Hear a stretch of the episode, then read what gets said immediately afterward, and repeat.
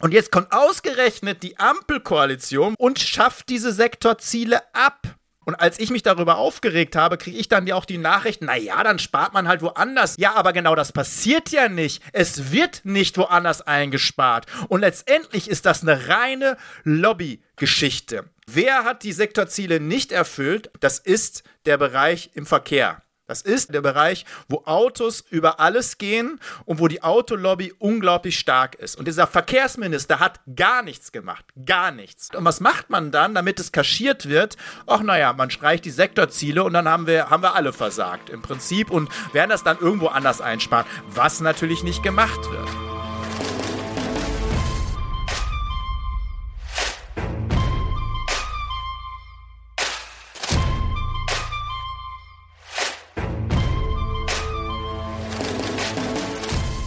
Herzlich willkommen zu einer neuen Folge vom Lobbyland Podcast. Lobbyland, das ist ein Buch, ein Podcast, eine Initiative gegen den Ausverkauf und die Demontage der Demokratie.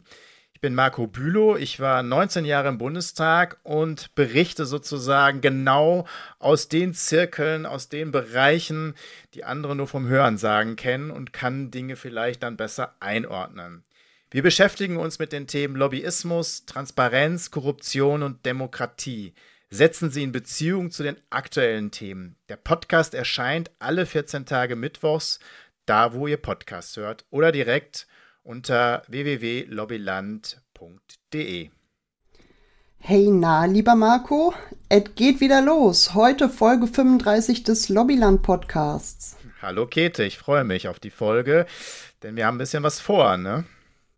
Ja, und wir haben gleich zu Beginn auch eine Neuerung. Und zwar vergeben wir ab heute ein oder vielleicht auch zweimal im Monat, je nachdem wie dringend das ist, einen Negativpreis. Wir vergeben die schallende Schelle für den Aufreger oder die Demokratie, Demontage oder den Dem Demonteur, je nachdem, des Monats. And the winner is die Wahl der AfD. Aber es geht uns hier jetzt nicht darum, dass die AfD an sich gewählt wurde, sondern um die einfachen Lösungen, die da jetzt jeder präsentieren möchte, um das Ganze zu erklären. Grundsätzlich ist es total menschlich, weil der Mensch tendiert zu einfachen Lösungen. Unser Gehirn will halt immer wissen, wie ist die Ursache, was ist die Wirkung und macht da auch schon mal Zusammenhänge und zieht Rückschlüsse, die so gar nicht sind. Das kennt man aber aus der Psychologie, das ist nur menschlich. Was jetzt bei der AfD passiert ist, ist, dass sich ganz viele PolitikerInnen, vor allem auch von konservativen Parteien oder so, hingestellt haben und uns präsentiert haben, was der Grund ist. Merz sagte zum Beispiel, dass ganz klar die Grünen schuld sind an der Wahl der AfD. Und Scholz sagt, dass es halt einfach eine schlechte Laune-Partei sei. Die Menschen, die schlechte Laune haben, wählen die AfD. Dabei ist es doch so viel komplexer und es gibt multifaktorielle Ursachen.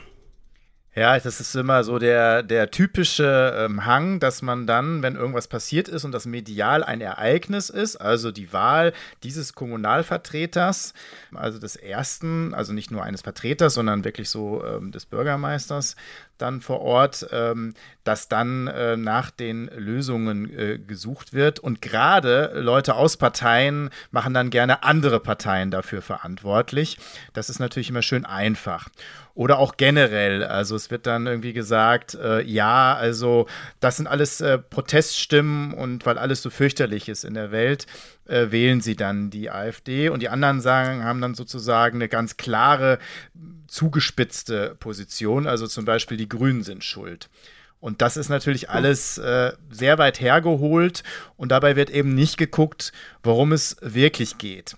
Ich könnte jetzt zum Beispiel auch sagen, und da würde ich wahrscheinlich noch viel eher an der Wahrheit liegen als diese einfachen Lösungen, dass genau warum wir diesen Podcast machen, genau diese ganzen Themen zum Thema Lobbyismus, Demokratie, dass das natürlich Gründe sind, warum Menschen, das haben wir ja immer wieder auch äh, betont, unzufrieden sind äh, mit den Parteien, sich abwenden. Die meisten gehen allerdings nicht wählen mehr, also wenden sich komplett vom System ab. Aber natürlich gibt es auch immer mehr, die dann äh, gerade so eine Partei wählen, die am weitesten weg scheinen von dem normalen äh, Parteienspektrum und die vielleicht sozusagen am ehesten eine Partei sind, wo die anderen sich ärgern, dass die gewählt wird.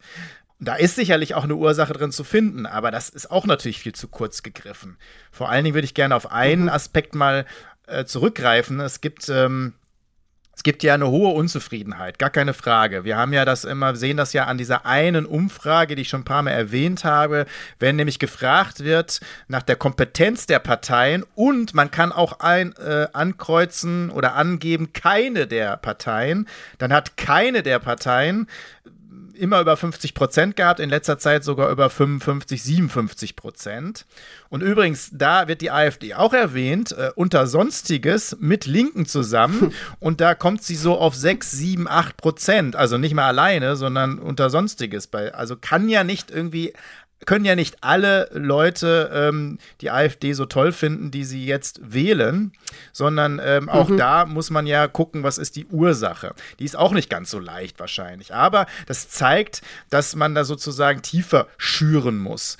Natürlich sind es Proteststimmen, aber auch das muss man eben wiederum deutlich machen.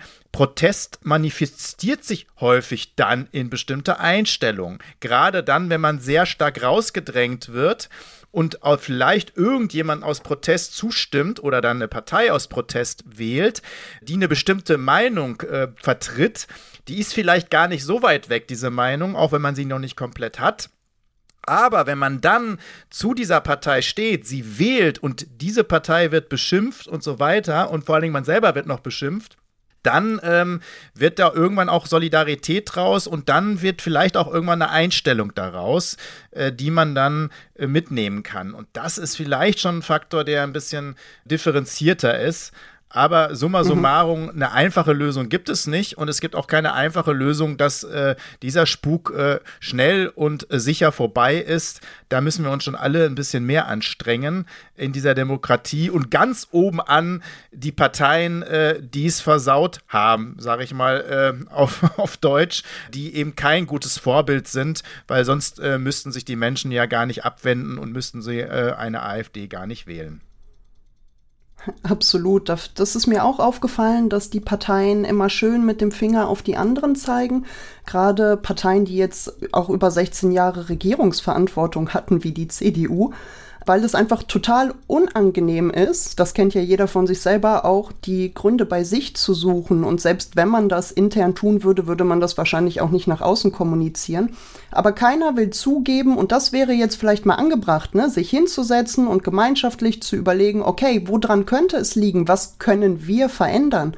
Ja. Ne, was haben wir da dran? Aber so wird halt keine Lösung gefunden und die Debatte wird einfach nur wieder verkürzt und auf ein ganz anderes Thema gelenkt. Und ja, bei der der letzten ähm, Hochrechnung, Sonntagsfrage Bundestagswahl, ist die AfD sogar auf 20 Prozent gekommen. Also es wird dringend Zeit, auch sich selbst mal zu hinterfragen, liebe Parteien. Ja, und nicht nur diese das, Reflexe zu bemühen, die man ja kennt. Absolut, die menschlich sind, aber die man, wenn man sie bewusst hat, ja auch mal hinterfragen kann mit ein bisschen Intelligenz. Da sind wir dann auch schon mitten im Thema. Und zwar bewege ich mich ja viel in der linken Bubble und mir ist halt aufgefallen ganz stark und auch dir, lieber Marco, dass gerade so Themen wie äh, soziale Gerechtigkeit wird immer genannt, Systemwandel, aber zumeist wird das Ganze ohne Klimaschutz gedacht. Was ich immer ein bisschen schwierig finde. Entweder wird das komplett entkoppelt oder der andere Fall, was mir öfter begegnet, ist dieses typische neoliberale Narrativ der technischen Lösung mit meistem Fokus auf CO2-Reduktion, nach dem Motto, wir haben die technischen Lösungen ja schon alle, wir müssen sie ja nur um, umsetzen. Das ist mir persönlich aber viel zu unterkomplex gedacht, weil wenn wir unsere Lebensgrundlage weiterhin ähm, erhalten möchten, müssen wir mindestens auch an Umweltschutz denken und nicht beim Klima aufhören. Da denke ich an Artensterben, da denke ich an Plastik in den Meeren oder Umweltgifte. Ich meine, will man jetzt in drei Jahren irgendwelche ausgestorbenen Arten mit dem 3D-Drucker wieder ins Leben rufen oder was soll da die technische Lösung sein? Und äh, gerade diese Dinge müssen miteinander gedacht werden. Und deswegen haben wir diesmal eine Doppelfolge zu einfachen Lösungen, pragmatischem Green Greenwashing und wie die Profitlobby unsere Lebensgrundlage verhökert.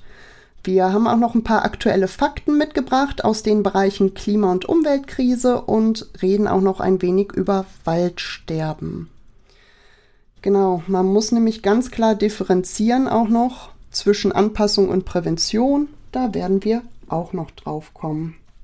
Ja, lieber Marco, wir sind mittendrin in der Hölle. Ja, das ist genau das, was versucht wird zu ignorieren. Es wird immer so von Einzelereignissen, auch da wieder schön leicht, es werden Einzelergebnisse, Fakten diskutiert, wenn überhaupt. Ähm, und auch die werden versucht zu ignorieren und es wird nicht in Bezug gesetzt. Wie du schon so schön gesagt hast, äh, dann nimmt man ein Einzelereignis, zum Beispiel was den Klimawandel angeht, aber die, die, die Bezugssetzung, die fehlt und vor allen Dingen, dass es ja insgesamt und um unsere Lebensgrundlage geht, also um uns Menschen geht. Auch diese Entkopplung finde ich immer so unglaublich, ne? also als wenn man über eine Natur spricht, die so äh, draußen irgendwo ist und wir sind ja drinnen und haben damit ja nur ab und zu was zu tun, wenn wir vielleicht rausgehen. Aber das ist natürlich Quatsch. Es geht ja um uns Menschen. Also der Planet, die Natur, äh, die wird irgendeinen Weg finden, ähm, aber es geht ja darum, wie wir leben, vor allem wie wir in Zukunft leben und was wir sozusagen denjenigen antun, äh, die noch nach uns kommen oder die schon geboren sind und mit dem ganzen Mist, den wir verzapft haben, eben umgehen müssen. Darum geht es ja eigentlich. Und äh, mhm. du sagst, wir sind mittendrin in der Hölle. Man muss sich nur die Nachrichten der letzten zwei Wochen mal anschauen. Also zum Beispiel Juni, wärmster Juni aller Zeiten, und zwar global gemessen. Also da wird nicht ein mhm. Land rausgenommen. Ist ja auch mal so schön nach dem Motto, ja, aber jetzt im April, da hatten wir doch mal einen regenreichen, kühlen Monat, ist doch super. Ja, muss man sich aber natürlich global anschauen. Und natürlich wird es die Ausnahmen auch weiterhin geben. Aber der Juni in diesem Jahr war der wärmste aller Zeiten. Und wenn man sich die anderen Monate anguckt, global gesehen gehören die auch zur Spitze der wärmsten. Ähm, und wenn man dann doch wieder auf den Fokus hier Deutschland guckt, zum Beispiel, da habe ich jetzt die Zahl gelesen von 2022, 4000 Hitzetote. Wir müssten mal mhm. 4000 Tote in irgendeinem Bereich haben, als wir, ich will jetzt gar nicht auf Corona oder so wieder eingehen, aber wir müssen mal woanders mal gucken, wo wir tausende Tote haben in einem kurzen Zeitraum, was das normalerweise für einen medialen Hype auslösen würde, welches für Diskussionen auslösen würde. Bei Hitzetoten, die nehmen wir einfach so hin. Mhm. Und die ganzen Dürren zum Beispiel auch. Ne, weil, ähm, ja, natürlich in Deutschland haben wir die jetzt auch schon, aber das andere scheint ja immer noch alles weit weg zu sein, obwohl äh, Frank, Südfrankreich, Spanien, der, einer der größten Dürren überhaupt in diesem Frühjahr schon, also da muss doch noch nicht mal der Sommer kommen, wo das ja nun vermeldet wurde und wo wir ja auch in dieser Sendung schon mal darauf hingewiesen haben, dass das natürlich Auswirkungen auf uns hat, ne? allein auf die Lebensmittelpreise beispielsweise. Dann dieser Peak, und das finde ich so fast mit am, ja, am beeindruckendsten. Negativ, haben wir einen Peak gehabt von Temperaturen am, im Nordatlantik und dann zwar nicht so einen kleinen Ausreißer, so wie jetzt der wärmste Juni aller Zeiten und der zweitwärmste Juni aller Zeiten ist aber auch noch nah dran, sondern wir haben jetzt einen Temperaturanstieg im Nordatlantik gemessen, der jenseits von allen messbaren Größen sonst rausragt und wo auch Wissenschaftler mhm. und Wissenschaftlerinnen äh, nicht sagen können, wie sie das einordnen können. Ne? Und das macht mir dann schon Sorge, wenn das noch nicht mal richtig eingeordnet werden kann. Und noch eine mhm. Zahl, die, die ich auch höchst besorgniserregend finde, ist auch wieder sozusagen vom Jahr 2022. Da wurde 10 Prozent 10 Prozent in einem Jahr, das muss ich nur mal sagen, ne? nicht in 10 Jahren, in 20 Jahren, sondern in einem Jahr 10 Prozent Ur- und Regenwald abgeholzt. Einfach so abgeholzt. Also von uns Menschen, wo wir immer reden, ja, was macht die Natur selbst? Was sind wir Menschen in Schuld? Das waren wir. Nur 10, also 10 Prozent in einem, nur einem Jahr.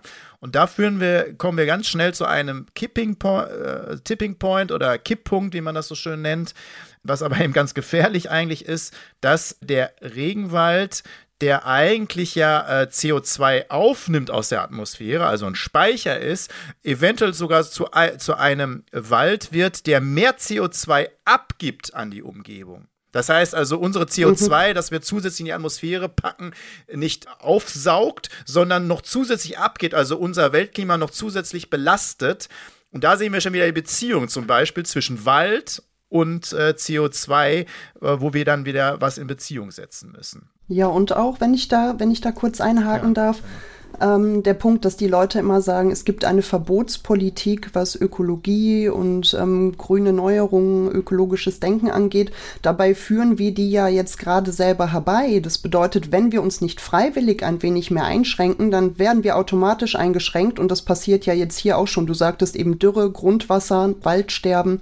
Das sind alles Dinge, die uns betreffen, aber es gibt jetzt ja schon Rationalisierungen auch vom Grundwasser beispielsweise. Das heißt, es gibt jetzt schon Verbote in Anführungszeichen, die wir aber selber ausgelöst haben.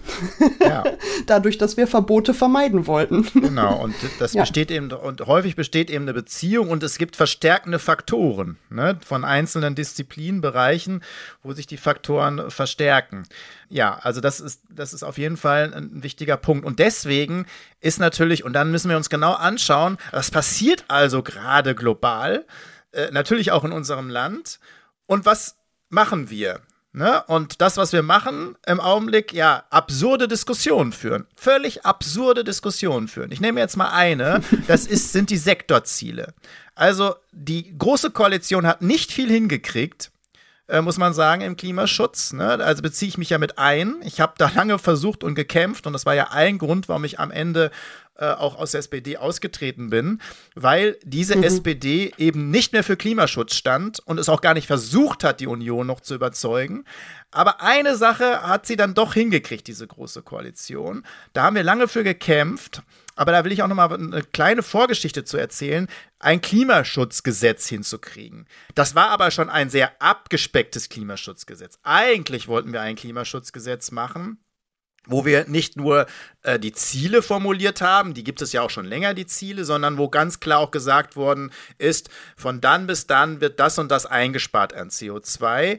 Und es gibt sozusagen zusätzlich eine unabhängige Kontrollgruppe, also nicht der Bundestag selbst, so wie jetzt im Augenblick, der sozusagen kontrolliert, werden die Ziele eingehalten und wenn sie nicht eingehalten wird, werden, wo muss nachgehakt werden. Und eine, mhm. aber eine, ein Punkt ist geblieben immerhin in, in diesem Gesetz und das, das sind die Sektorziele, dass man eben sich nicht nur die Verantwortung zugeschoben hat, so hat man das ja bis jetzt immer gemacht, also weil einige Ministerien, einige Bereiche haben ihre Ziele nicht erfüllt und haben dann sozusagen mal gesagt, oh, ja, aber wir müssen ja nicht, dafür äh, machen wir dann vielleicht lieber mehr in dem Bereich. Das heißt aber am Ende haben immer alle das von sich weggeschoben. Und da hat man gesagt, nee, das machen wir jetzt nicht mehr und deswegen gibt es Sektorziele. Das heißt, der Verkehrsbereich muss einsparen, der Wirtschaftsbereich muss einsparen und so weiter. Ne? Also alle müssen ihren Beitrag leisten, damit man genau weiß, wo ist denn, wo haben wir denn versagt und wo muss nachgesteuert werden. Und jetzt kommt ausgerechnet mhm. die Ampelkoalition, wo ja, äh, ich glaube, Grüne mit äh, Ich glaube sitzen, auch, ja. Ähm, scheint man manchmal zu vergessen und schafft diese Sektorziele ab. Und dann kommen auch noch Medien und auch eine öffentliche Diskussion. Naja, das ist ja pragmatisch. Und als ich mich darüber aufgeregt habe, kriege ich dann ja auch die Nachricht, naja, dann spart man halt woanders. Ist doch, man muss das doch irgendwie offen sehen. Ja, aber genau das passiert ja nicht. es wird nicht woanders eingespart. Und letztendlich ist das eine reine Lobbygeschichte. Also da sind wir nämlich wieder mhm. beim Lobbyland, weil wer hat die Sektorziele nicht erfüllt? Absolut nicht erfüllt, das ist der Bereich im Verkehr. Das ist das Bereich, der Bereich, wo Autos über alles gehen und wo die Autolobby unglaublich stark ist. Und dieser Verkehrsminister hat mhm. gar nichts gemacht. Gar nichts. Hat total versagt hat nur Maßnahmen gebracht, die sozusagen eher noch äh, CO2 zusätzlich produzieren. Das heißt, andere Bereiche sind gar nicht so schlecht aufgestellt, aber der Verkehrssektor versagt. Und was macht man dann, damit es kaschiert wird? Ach naja, man streicht die Sektorziele und dann haben wir, haben wir alle versagt im Prinzip und werden das dann irgendwo anders einsparen, was natürlich nicht gemacht wird. Mhm. Ich stelle mir, stell mir vor, man würde einen äh, Betrieb so führen. Also ich würde jetzt meine Ziele mit meinem Arbeitgeber absprechen und wenn ich merke, ich erfülle die nicht, sage ich, oh, können wir nicht alle Ziele zusammenlegen und die, die vernünftig gearbeitet haben und mehr eingespart haben und ihre Ziele erreicht haben, die übernehmen dann das, was ich nicht möchte. Ja, ja man kann das, man kann das sogar weiterspinnen. Bescheuert. Also auch bei Mitarbeitern ja. könnte man das so weiterspinnen. Na, der eine Mitarbeiter sagt dann halt, naja, also ich muss ja meine Ziele nicht erreichen. Ich muss auch keine acht Stunden mehr arbeiten, weil das kann doch hier der Kollege, der überarbeitet dann halt zehn Stunden. Ne? Was soll das? Das muss doch sich nur insgesamt ja. irgendwie rauskommen. Also so kann sich natürlich hm. jeder von der Verantwortung äh, sozusagen drücken. Aber was mich besonders geärgert hat, auch die Reaktionen, mhm. ne, weil ja auch die Grünen wieder sich wegducken und sagen, ja, wir hätten die gerne behalten, aber ging jetzt so nicht. Was mich besonders ärgert, und das scheinen irgendwie einige nicht zu verstehen, wie Demokratie funktioniert, wenn mal was da ist und man es abschafft, dann sind alle drei Koalitionspartner im Boot.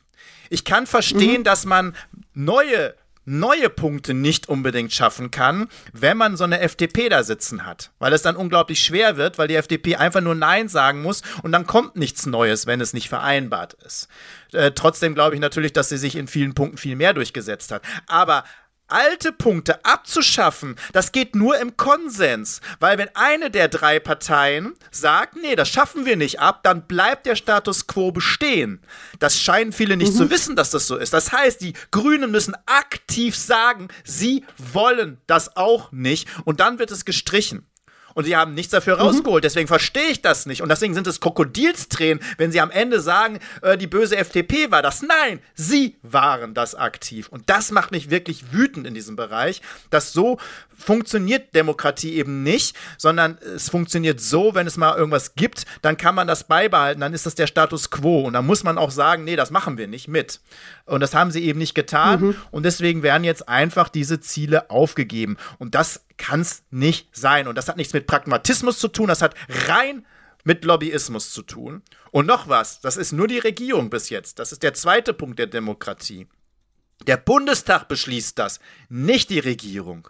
Der Bundestag beschließt das und es kommt nämlich jetzt erst in den Debatten im September in den Bundestag. Das heißt, liebe Abgeordnete, verhindert das. Ihr könnt einfach da nicht mitmachen. Und dann gibt es die Sektorziele noch. Und so geht das übrigens auch bei anderen Dingen. Ne? Ihr müsst nicht alles machen, was die Regierung sagt. Ihr seid die Entscheidungsmitte. Beachtet das bitte endlich mal. Bitte, bitte. Ja, ich, ich würde auch gern noch ergänzen, also von außen kam viel Kritik auch daran von Expertinnen, also sowohl der Expertenrat für Klimafragen, der ist besetzt mit WissenschaftlerInnen, und auch Umweltverbände wie der NABU, die haben das ganz scharf kritisiert und haben ganz klar gesagt, dass da einfach, dass es eine Ausrede ist, die Sachen wieder ähm, zu verschieben und äh, aufzuschieben und gerade halt die Sektoren Verkehr und Bauen sind da ja die Schlusslichter, ne? Auch Bauen weltweit 40 Prozent des CO2-Ausstoßes, ne? Weltweit gesehen. Ja. Also auch ein wichtiger Punkt und ähm, ja, ich bin gespannt, ob da noch mal was kommt. Weil, ja, dafür wurdet ihr nicht gewählt, liebe Grünen, glaube nee, ich. Nee, und die Verantwortung liegt bei den Abgeordneten, nicht in der Regierung. Die können vorschlagen, was sie mhm. wollen. Ne, der Bundestag beschließt und dann bitte nicht verstecken hinter irgendeinem Koalitionspartner. So hat das die Große Koalition, hat das die SPD auch immer gemacht. Nee, nee, ihr habt selbst eine Verantwortung. Jeder Einzelne, jede Einzelne, die im Bundestag gewählt wurde, hat eine Eigenverantwortung, weil ansonsten brauchen wir keinen Bundestag. Dann können wir ihn einfach abschaffen, dann können wir wenigstens das Geld sparen. Absolut. Apropos Ziele aufgeben. Klimakonferenzen sind ja auch noch so ein Thema. Die nächste ist jetzt in Dubai. Da fliegen alle schön in die Wüste, gibt da ja genug Klimaanlagen. Ist halt auch ein glanzvolles Vorbild in Sachen Klimaschutz und Umweltschutz. Und ich habe immer so ein bisschen das Gefühl, das ist eine Veranstaltung mit so einem reinen Symbolcharakter. Das Pariser Abkommen wird ja auch gerissen seit Jahren. Meinst du denn, lieber Marco, das bringt uns diesmal voran? Finden wir den heiligen Gral des Klimaschutzes? ja, da bin ich ja schon immer skeptisch gewesen. Ähm, Hermann Scheer, für mich da einer der, der großen Vorreiter, gerade was äh, die solare Weltwirtschaft angeht, also den Umbau des Energiesystems, der hat schon vor vielen, vielen Jahren, eigentlich schon vor 20 Jahren gesagt, dass diese Klimakonferenzen zu nichts führen werden, weil man immer auf den langsamsten warten wird und äh, sogar daraus eine, ja, ein Szenario entwirft, also immer Hoffnung schürt auf die nächste Klimakonferenz und da dann wieder sagt, naja, wir konnten ja nichts machen, weil das und das Land äh, das verhindert hat. Und damit konnte man wieder nichts machen. Ein bisschen so wie bei den Sektorzielen. Ne? Also man, mhm. man versteckt sich hinter denen, äh, die noch schlechter sind oder die gar nichts machen wollen. Und dann passiert nichts. Und wir können uns diese Klimakonferenzen angucken. Selbst wenn mal Ziele vereinbart worden sind, werden sie ja nicht eingehalten. Das heißt, ähm, mhm da, dafür muss man sich nicht jedes Jahr treffen und auch noch ganz viel CO2 verpulvern. Und es wird natürlich auf die Spitze getrieben, sowas in Dubai stattfinden zu lassen. Die ganzen Lobbyisten einzuladen, die dort äh, Stände, also auch die fossile Wirtschaft äh, ist da stärker vertreten als die Umweltschutzorganisationen und dürfen, dürfen da ihre Stände präsentieren. Und ähm, auch unsere Außenministerin hat ja schon, schon Werbung gemacht für äh, diese Klimakonferenz in Dubai, als wenn das irgendwie so ein Urlaubsakt wäre, der dann irgendwie im Dezember stattfindet. Das ist es aber nicht und es schürt nur Hoffnungen, die nicht, eingef äh, nicht, nicht, äh, nicht, ein, äh, nicht erfüllt werden. Und deswegen ich bin schon lange dafür, das wirklich einzustampfen und dann mit den Ländern was zu machen, die vorweggehen wollen. Das war äh, schon immer auch in der Wirtschaft das beste Prinzip gewesen. Vorweggehen, Dinge anpacken, machen und wenn es funktioniert, dann folgen die anderen schon. Dann werden sie irgendwann gezwungen mhm. zu folgen. Und das muss man machen und nicht auf den langsamsten warten. Wir haben diese Zeit nicht. Dann können wir ja sagen, ja, dann machen wir noch 100 Jahre Klimakonferenzen und schön, dass es immer noch nichts stattgefunden hat. Aber dass wir irgendwie jedes Jahr uns getroffen haben und, äh, und, und unsere Enkel sich dann auch noch treffen. Nee, also man muss vorweggehen mit denen, die willig sind und die mhm. anderen bitte liegen lassen und die müssen dann anders bestraft werden. Und äh, so funktioniert es nicht mit dieser Hoffnungsindustrie, so nenne ich das jetzt mal. Ja, und auch wieder eine Abgabe der Verantwortung, ne? wie wir das vorher schon hatten. Wir sind selber nicht schuld oder wir müssen nicht vorangehen. Wenn man erstmal auf die anderen zeigt, die müssen erst, dann mache ich muss ich so lange keine Verantwortung übernehmen, bis andere das angeblich nicht tun. Ne? Immer dieses, ja. mir fällt dieses ein, was ich ganz oft höre, China muss ja erstmal. Das ist mir ganz oft begegnet, dieses Argument, wo ich denke, Leute, die haben so viel aufgeforstet, ihr habt gar keine Ahnung, wie weit die vorangehen und mal ganz davon ab. Es ist nicht davon abhängig, dass man selber als Land oder auch als äh, Ländergemeinschaft etwas unternimmt, ist nicht davon abhängig von denen, wie du schon gesagt hast, die nichts tun, sondern gerade die Länder der Nordhalbkugel, die am meisten dazu beitragen, ähm, zu, zu der Klimakrise, zu der Umweltverschmutzung, gerade die müssten jetzt mal anfangen und mit ihrem ganzen Reichtum vorangehen und was ändern. Ja, vor allen Dingen, weil sie natürlich ganz viele Jahre, Jahrzehnte äh, dieses Klima verhunzt haben. Und zwar am meisten. Ja. Und dann reden wir immer von diesen zwei Prozent, die Deutschland ja jetzt sozusagen nur zum äh, CO2 dazu packt. Also erstens stimmt die Zahl natürlich so nicht, weil wir äh, exportieren ja ganz viel CO2, indem wir bestimmte Waren woanders herstellen lassen, die wir hier einkaufen. Mhm. Das CO2 wird nicht auf unser Konto gerechnet. Das ist der erste Punkt. Mhm. Und der zweite Punkt ist, dass wir ja ganz lange viel mehr Prozent hatten und natürlich im gemessen unserer der Weltbevölkerung immer noch ziemlich weit vorne sind mit zwei Prozent und da natürlich eine besondere Verantwortung haben und dann das immer klein zu reden, das nervt mich so. Weißt du, bei Negativgeschichten, die aus der EU und so weiter kommen, die können wir verhindern als Deutschland. Da sind wir auf einmal stark und groß und schaffen es irgendwie zu verhindern, dass bestimmte Gesetze in Europa beschlossen werden, weil das kleine, angeblich so kleine Deutschland da ein Veto einlegt. Aber vorweggehen mit gutem Beispiel und die Wirtschaft revolutionieren und damit sozusagen auch Maßstäbe zu setzen, das schaffen wir nicht. Ja, da äh, glaube ich, ist auch wieder nur natürlich ein klarer Lobbyismus im Spiel da sollten wir uns mal ein bisschen mhm. mehr zutrauen, als dass wir wirklich haben. Weil wir haben gerade in Europa gucken ganz viele auf Deutschland und auf Europa gucken wiederum ganz viele andere, wenn Europa da vorweggehen würde. Und genau das passiert nicht. Ein Podcast macht Arbeit und kostet Zeit. Wir, also das Team der Initiative Lobbyland, machen das alles ehrenamtlich. Umso mehr freuen wir uns, wenn ihr sagt, hey, mehr davon. Falls ihr uns also unterstützen möchtet, macht Werbung für den Podcast, teilt ihn, bewertet ihn, kommentiert, hinterlasst ein Like oder abonniert uns, je nachdem auf welcher Plattform ihr euch befindet. Ihr wollt selbst bei uns aktiv werden und noch mehr unterstützen? Dann meldet euch bei team@lobbyland.de. Eins hattest du ja gerade schon angerissen, lieber Marco, das Stichwort der Auslagerung. Und so ist es ja auch mit dem, ähm, wir haben ja letztes Jahr, in einem Jahr, hattest du schon gesagt, 10 Prozent des artenreichen tropischen Waldes vernichtet, 2,7 Gigatonnen CO2 durch Waldverlust, viele Waldbrände in Kanada, Spanien und so weiter und so fort. Und auch hier sieht es mit dem Wald nicht besser aus. Ich möchte noch mal kurz auf den artenreichen tropischen Regenwald. Für Sojaanbau wird er meistens gerodet und das Soja, das da angebaut wird, wird für Futter genutzt, für die Fleischproduktion. Da geht es nicht um den Soja, der hier bio-vegan auf den Tisch kommt. Das ist nämlich auch so ein Vorurteil. Oh ja, das immer genau. gerne gebracht wird. ja. Genau, und deswegen wollte ich jetzt einfach mal das, äh, die Gelegenheit nutzen, dieses Bullshit-Bingo-Argument zu entkräften. Genau, unsere Wälder sehen auch nicht gut aus, lieber Marco. Nee, absolut nicht. Aber vielleicht noch mal ganz kurz genau zu diesem Import. Das mhm. ist genau das, was ich meinte. Ne? Also da wird gerade, also der, wenn wir jetzt zum Beispiel den Regenwald in Brasilien nehmen, da können wir natürlich jetzt sagen, oh ja, da haben wir nichts mit zu tun, ist Brasilien. Nee, da haben wir eine ganze Menge mit zu tun weil wir so einen mhm. hohen Fleischkonsum haben und hauptsächlich ist der Fleischkonsum. Es gibt zwei Punkte, die hauptsächlich dafür verantwortlich sind. Das ist der Fleischkonsum, wie du schon gesagt hast, und zwar für Futter werden Wälder vernichtet, gerodet, damit sozusagen Futter Pflanzen entstehen, die dann wiederum an Tiere verfüttert werden, die wir wiederum essen. Ja, und da geht, so meines mhm. Erachtens sind es über 90 Prozent, äh, ist es Futter für, also dieses Tierfutter. Der andere große Bereich, äh, das ist das Palmöl was sich mhm. ganz vielen Produkten in Kosmetika, aber auch in äh, Lebensmittelprodukten findet. Also guckt zum Beispiel drauf, ob das bei euch im, äh, in der Nuss-Nougat-Creme oder so ist. Da ist es nämlich gerne drin. Also gerade in mhm. Indonesien, aber auch Südamerika wird deswegen ganz viel Wald vernichtet. Und das ist von uns importiert, weil da vor Ort essen die das meistens gar nicht, sondern fast alles wird hergestellt, um es hier nach Europa, in die USA und so weiter zu schippern.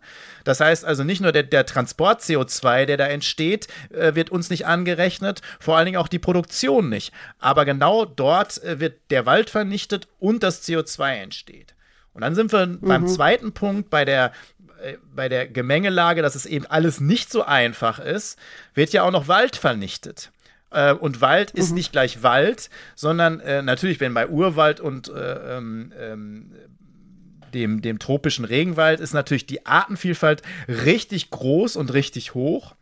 Und äh, hier haben wir solche Wälder natürlich ganz wenig nur noch. Also es gibt kaum noch Urwälder in Europa beispielsweise. Die Wälder, die wir kennen, sind meistens Nutzwälder, Wirtschaftswälder. Man könnte auch sagen Monokulturen. Natürlich wächst da auch noch ein bisschen mhm. was anderes.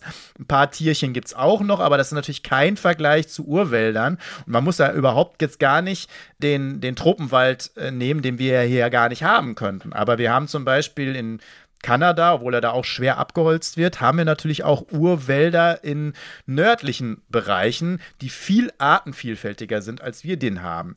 Hier ist es, wie gesagt, ein hauptsächlich Nutzwald. Hier wird sozusagen das Holz rausgeholt, um es dann zu verarbeiten und deswegen entstehen Monokulturen, die nicht sehr artenreich sind und die eben äh, natürlich deswegen auch keine hohe Schutzfunktion haben und übrigens jetzt bei den Dürren erkennen wir, dass wir die Fichten, die wir beispielsweise in hohem Stil angepflanzt haben, weil die schön regelmäßig wachsen, die wir dann für die Holzindustrie nehmen, dass die Dürren gar nicht abkönnen, weil, ach oh Wunder, eigentlich Deutschland kein Fichtengebiet ist, zumindest nicht in den, in, den, in den Ebenen, wo wir das ganze Holz, mhm. Holz angepflanzt haben. Und die können mit Dürren überhaupt nicht gut umgehen, weil die haben keine tiefen Wurzeln und so weiter. Da bräuchten wir eher Mischwälder, die wir nicht haben. Auch das fällt uns auf die Füße. Also daran sieht man schon, wie, wie, wie wie, wie tief das Thema ist. Und auch ich werde das ja wahrscheinlich noch gar nicht so wirklich durchdrungen haben, wie Experten das tun. Aber äh, da wird das immer so lapidar irgendwie gesagt. Ich habe jetzt auch wieder so eine doofe mehr Bemerkung von irgendeinem Unionsabgeordneten gesehen. Ja, also die letzte Generation, die sollte doch mal lieber äh, Bäume pflanzen, als irgendwie so Aktionen machen. Nee, Bäume pflanzen, wenn du Fichten jetzt wieder aufforstest, bringt gar nichts gar nichts, Nein. liebe Union. Beschäftige mhm. dich mal damit, was es wirklich heißt, irgendwie ein Artenreichtum zu haben und was es wirklich heißt, CO2 einzusparen. Neben den Fichten sind auch noch die Kiefern betroffen, habe ich gelesen. Und äh, auch die Buche sei auf einem historischen Tief, sagt das Thünen-Institut für Waldökosysteme. Und die dokumentieren den Zustand der Wälder seit 1989, falls ihr da mal reingucken möchtet im Internet. Und ich möchte noch ergänzen, die derzeitige Dürre auch, die wir in den Wäldern haben, die den Bäumen ja, das sind ja auch Flachwurzler, das heißt, die kommen gar nicht so tief mit ihren Wurzeln, die ist eigentlich erst für 2040 bis 45 erwartet worden von den WissenschaftlerInnen. Also von wegen, die machen immer so viel Panik und es passiert ja gar nichts. Es läuft aktuell eher andersrum. Gerade Stichwort Wald ist wir haben ja eben gesagt, dass in der linken Bubble oftmals oder generell, nicht nur in der linken Bubble, oftmals gesagt wird, na ja, wir schaffen das ja schon, wir wissen ja schon viel, so viel. Es gibt aber ganz, ganz viel, und das sieht man gerade bei dem Beispiel so schön, was wir noch überhaupt nicht wissen, was wir gerade erst beginnen, überhaupt zu verstehen. Ökosysteme sind hochkomplex und es sind Systeme. Das heißt, es geht nicht nur nach links, nach rechts, nach oben, nach unten, es geht in alle Richtungen. Alle BewohnerInnen, die in einem Wald leben, Mikroorganismen im Boden, die, die Bäume, die Pilze, alles lebt zusammen in einem System, in einer Balance. Und wir wissen auch noch ganz viele andere Dinge nicht, die sich auf unserem Planeten gerade ereignen. Zum Beispiel, wie werden sich die Umweltgifte auswirken. PFAs, per- und polyfluorierte Acrylverbindungen, müsst ihr euch nicht merken, habe ich mir auch aufgeschrieben. Die sind vor allem bei Teflonbeschichtungen von Pfannen oder auch bei ähm, Tracking-Sachen, Gorotex, bei all diesen wasserabweisenden Sportsachen und Wanderklamotten mit drin. Und die sind mittlerweile so beständig schon, dass sie bis im Regenwasser nachgewiesen werden können und wir wissen noch gar nicht so genau, welche Auswirkungen das uns auf uns haben wird. Oder Stichwort Mikroorganismen im Böden. Ähm, es gibt Bodenpilze, ein riesiges Netzwerk, mit dem fast alle Pflanzen verbunden sind. Die sind in einer Symbiose, das heißt, die Bäume geben den Pilzen Nährstoffe und die Pilze geben den Bäumen Nährstoffe im Austausch dazu. Und es ist auch so, dass dadurch auch natürlich die Wurzeloberfläche vergrößert wird. Wenn die Wurzeln mit den Pilzen zusammenhängen und sich verbinden, dann kann auch Wasser aus tieferen Regionen zum Beispiel hochgeholt werden. Dieser Trockenstress, der jetzt aber gerade ist, führt dazu, dass ähm, die Pilze viel weniger Stickstoff und Phosphat zum Beispiel abgeben können und dass Kiefernkeimlinge bei Trockenstress eindeutig weniger Biomasse haben. Das bedeutet auch dieses Schutzsystem, das der Wald nochmal hat, wird durch die Dürre lahmgelegt und auch durch den Stickstoffeintrag von den landwirtschaftlichen Flächen. Da werden Liter an Düngemitteln draufgegossen, die natürlich aber nicht bleiben. Die verteilen sich in den Böden. Die fliegen auch, auch über Luftwege werden die transportiert, über den Boden, über Gewässer und ähm, reichern sich auch in den Wäldern an. Und dadurch sinkt der pH-Wert und das schädigt die Pflanzen, weil dann Stoffe im Boden freigesetzt wird, die ähm, Schwermetalle sind und die, die, hindern quasi die Bäume daran, Nährstoffe aufzunehmen. Und das schädigt sowohl Bodenpilze auch, als auch Bäume. Und die Pilze im Boden, die fixieren ungefähr ein Drittel, hat man geschätzt, ein Drittel des CO2s im Boden. Wahnsinn. Nur diese Pilze. Das heißt, wir haben wirklich noch keine Ahnung. Wir sind gerade an der Spitze des Eisberges und wir wissen weder die Auswirkungen noch wie die Schäden zu verhindern sind. Ja, das zeigt die ganze Komplexität, ne? Also, das ist genau das. Also, also der weiseste Mensch, vielleicht einer der weisesten Menschen, die es jemals gab, äh, Sokrates, der sagte immer, er weiß, dass er nichts weiß. Der hat es wenigstens, ja. äh, und der wusste, glaube ich, äh, gegenüber seinen Artgenossen äh, zu der Zeit äh, sehr, sehr viel. Aber genau das fehlt uns, auch so ein bisschen diese Demut, dass es eigentlich noch ganz viel zu erforschen gibt, dass wir ganz viel noch wissen müssten, um uns besser zu schützen und dem auch nachgehen müssen. Aber auch da ist natürlich so, dass häufig das Geld fehlt das zu tun, weil man natürlich hauptsächlich das erforscht, was Profit einbringt. Ne? Gerade natürlich mhm. so von Wirtschaftsseite und äh, die Staaten mhm. häufig zu wenig Geld haben, die wirklichen, wichtigen wissenschaftlichen Zusammenhänge zu erforschen. Aber ich nehme auch nochmal ein Beispiel, da wird Gott sei Dank ein bisschen geforscht, dass das nochmal auch nochmal zeigt. Du hast äh, Plastik angesprochen wir haben ja ständig diese Horrornachrichten, da wurde ein Wal gefunden oder ein Vogel gefunden, der wurde aufgemacht und da war der ganze Magen voller Plastik. Das mhm. ist sozusagen das, das große Plastik, was man sieht. Aber das große Plastik bleibt ja häufig nicht groß, sondern es zerreibt sich und manche Dinge kommen sofort als Mikro- oder Nanoplastik sogar auch in die Umgebung, also der Reifenabrieb und viele andere Dinge, da kommt sofort, also äh, kommt, kommt sofort Mikroplastik raus oder eben durch den Zerrieb des anderen Plastiks. Und da wissen wir auch noch fast nichts, was damit passiert. Wir mhm. wissen, mittlerweile, dass wir ungefähr, also die Größe, äh, also wenn man Plastik zusammennehmen würde, was wir am Tag einatmen oder aufnehmen, also in unserem Körper, dann ist es ungefähr, die, hat das das Gewicht einer Zigarette. Also schon mal nicht mehr so wenig. Ne, pro Tag. Mhm. Pro Tag. So, jetzt, und wir können uns davor gar nicht schützen. Und wir wissen nicht, was damit passiert. Ne, das wissen wir einfach noch viel zu wenig. Und erst recht, mhm. was damit in der Umwelt passiert. Also zum Beispiel mit dem Wald, wo wir gerade beim Wald waren. Was passiert denn mit, mit Bäumen und mit Wald und mit Pflanzen, die das aufnehmen? Da gibt es jetzt zumindest mal eine Untersuchung. Die stehen noch am mhm. Anfang, aber da wurde schon nachgewiesen, dass diese Pflanzen, also Bäume, die das aufnehmen, dass deren Photosynthese gestört wird. Das heißt, mhm. der wichtigste oder der Prozess überhaupt, haben wir alle in der Schule gelernt, ne? Photosynthese, was bei Pflanzen passiert, wird gestört im Ablauf. Wer weiß, was das noch alles für Folgen hat, da stehen wir erst ganz am Ende. Das heißt, es muss da viel mehr Forschung, viel mehr Ursachenforschung äh, und so weiter überhaupt erstmal geschehen, damit wir irgendwie die Zusammenhänge besser be begreifen. Gut, uns dann auch noch den Politikern klar machen. Puh, äh, viel Arbeit, würde ich sagen. Auf jeden Fall. Es ist eine Menge Arbeit, da muss eine Menge, wie du schon gesagt hast, auch Finanzen sollten da noch reinfließen. Wir erforschen lieber andere Dinge, wie habe ich gestern noch auf einer, in der Arte-Doku gesehen. Die erforschen lieber, wie sie ähm, Menschen mit Werbung dazu bringen können, Produkte zu kaufen. Ja, viel wichtiger. ja, oder dann immer so das Beste mit diesen Mars-Projekten und äh, was da Musk für und dass wir noch mehr, mehr in den Weltraum fliegen, mhm. irgendwelche Milliardäre in den Weltraum fliegen oder äh, zur Titanic bringen in irgendwelchen U-Boots. Ne, dafür wird ein Haufen Geld ausgegeben. Meine Fresse, wir sollten mal unsere Welt, die wir hier haben, schützen. Das ist doch völlig ja. absurd, dass wir irgendwie ähm, mit äh, 8 Milliarden oder 9 Milliarden Menschen irgendwie den Planeten mal irgendwann wechseln. Also meine Fresse, also anstatt sich darum zu kümmern, was wir hier vor der Haustür haben. Übrigens kann man auch von der Natur ja unglaublich viel lernen. Aber wenn, mhm. sie, wenn wir sie natürlich zerstören, können wir das natürlich nicht. Ne? Also die ganze Bionik und was da alles für Möglichkeiten existieren, da wissen wir auch noch viel zu wenig. Absolut. Was wir jedoch wissen ist, dass uns stetig einfache Lösungen von allen Seiten angeboten werden. Ja, was, was gibt es denn da für einfache Lösungen? Ja, vielleicht äh, erstmal nochmal, was, was mich so besonders umtreibt äh, zum Schluss, weil wir schon wieder ziemlich weit in dieser Sendung sind. Aber wir haben ja auch noch einen zweiten Teil, wo wir das alles dann nochmal näher auch nochmal anschauen. Aber vielleicht mhm. äh, der Punkt, der mir besonders nochmal auf der Seele brennt, das ist dieses Abkoppeln nochmal der, was wir am Anfang mal erwähnt haben, der Lebensgrundlagen von dem Sozialen, das gegeneinander ausspielen.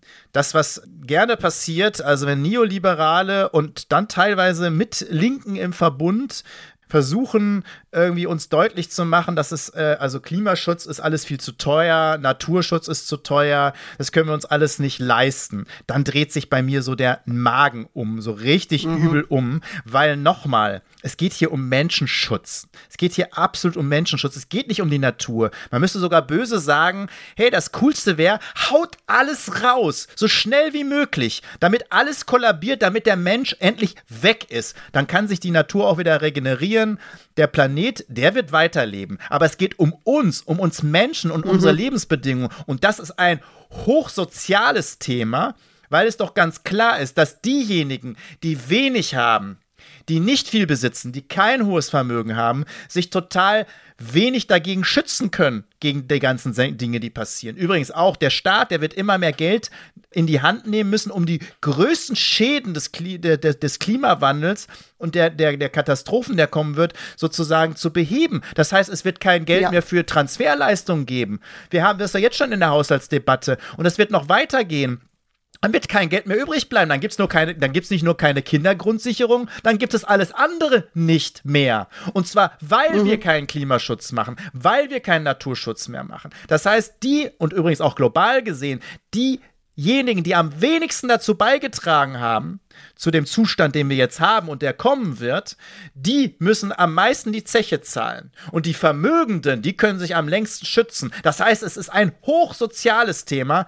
Deswegen äh, dreht sich bei mir der Magen um, wenn dann alle, die sonst asoziale Politik machen, dann immer auf einmal an der Zapfsäule, wenn äh, der Spritpreis zu hoch wird, auf einmal ihr soziales Gewissen erkennen und noch schlimmer finde ich dann fast, wenn dann Linke Beifall klatschen, also nicht nur aus der Partei die Linke, sondern insgesamt und sagen, ja, das stimmt. Also der, der Spritpreis ist auch wirklich zu teuer. Nein, er ist nicht zu teuer. Unser Sozialsystem ist asozial. Das muss sozusagen sich ändern. Der Spritpreis ist mhm. nicht zu teuer. Also gerade auf diesen Faktor werden wir auch in der nächsten Sendung noch mal eingehen. Und wir müssen endlich begriff, begreifen, dass wir eigentlich alles sehr lobbygetrieben ist und dass die starken, reichen Lobbys alles dafür tun, zu, zu sagen, dass wir irgendwie einfache Lösungen äh, präsentieren können und dass es sozusagen aber alles viel zu viel kostet zu machen, so nach dem Motto, dann gebt lieber auf. Nee, wir müssen alles dafür unternehmen und natürlich ist das nicht nur billig, wirklich ähm, die Themen zu verbinden, das Ökologische und das Soziale, weil sie zusammengehören und weil wir uns mhm. das nicht mehr leisten können, so lange zu warten und weil wir uns auch nicht mehr leisten können, so wenig zu machen. Und übrigens können wir uns auch die Reichen nicht mehr leisten, die nämlich am meisten diesen Planeten zerstören und damit sozusagen auch die Lebensgrundlage für die nächsten Generationen kaputt machen. Äh, also normalerweise müssen die Superreichen verboten werden. da bin ich ganz bei dir, großer Fan von. also die Superreichen äh, loszuwerden, beziehungsweise zu schauen, dass man sie anders besteuert. Und ich möchte dir auch beipflichten, dass Klimaschutz und Umweltschutz auf jeden Fall auch eine Systemfrage ist. Und ähm, auf einer globalen Skala, und da können wir uns nämlich auch nicht aus der Verantwortung ziehen, sind wir im globalen Norden die Reichen und gehören dazu und leben einfach einen postkolonialen Lebensstil ähm, auf Kosten des Planeten und anderer Menschen. Und deswegen kann das eine nicht vom anderen getrennt werden. Wer soziale Gerechtigkeit möchte, muss Klima- und Umweltschutz mitdenken. Es geht nicht anders. Ja, und diese Profitgesellschaft, die wir etabliert haben auf der fast ganzen Planeten, die hat bis jetzt eben nicht dazu geführt, wo ja alle gesagt haben, ja, Kapitalismus ist die Lösung. Ja, aber dieses System hat nicht dazu geführt, dass wir eben den Ressourcenverbrauch, dass wir den CO2-Ausstoß und so weiter reduzieren oder entkoppeln, das tun wir nicht sondern es wird immer mhm. mehr, weil es am Ende nur ums, um Profit geht. Und genau das muss sich ändern, wenn wir insgesamt eine Änderung haben wollen. Und das müssen auch die liberalen Grünen begreifen. Die glauben, wir brauchen einfach nur ein paar Technologien und dann äh, wird alles gut. Äh, nee, ein paar, mit ein paar grünen Technologien ist es nicht getan. Und diese grünen Technologien, so gerne ich die habe, die sind auch meistens nicht umweltfreundlich, die sind nur weniger schädlich. Das muss man auch mal so sagen, sondern wir müssen generell ein Gefüge haben mit Kreisläufen, mit Recycling, mit bestimmten Bereichen, wie wir das handhaben, damit wir auch weiter überleben können. Und natürlich kann man mhm. auch über, über Entkopplung sprechen, aber das hat der Kapitalismus bis jetzt nicht geschafft. Auch das vielleicht Absolut. ein kleiner Ausblick auf die nächste Sendung. Wir machen immer wieder Werbung für die nächste Sendung. ähm, aber äh, gut ist in 14 Tagen. Aber willst du hier noch ein Schlusswort bringen? Für heute. Genau, ich, ich, ich würde es jetzt einfach nochmal zusammenfassen. Und zwar einfache Lösungen gibt es so nicht. Das ist ganz klar ein Narrativ der Wirtschaftslobby und der Parteien und allen voran sind Neoliberale und Konservative, aber leider auch Grüne, muss man einfach dazu sagen, und Linke, mit dem Ziel, den Status quo und somit ihre Machtposition in der Hierarchie zu erhalten. Bloß kein Wandel, bloß kein Verlust von Macht. Wir wollen aber ja nicht immer nur meckern, was alles schlecht ist und deswegen in der nächsten Folge, wie Marco schon gesagt hat, wollen wir näher beleuchten, wie mögliche komplexere Lösungen aussehen können. Vielen lieben Dank und bis in 14 Tagen. Danke dir, Kete, und macht's gut. Bis dann. Tschüss.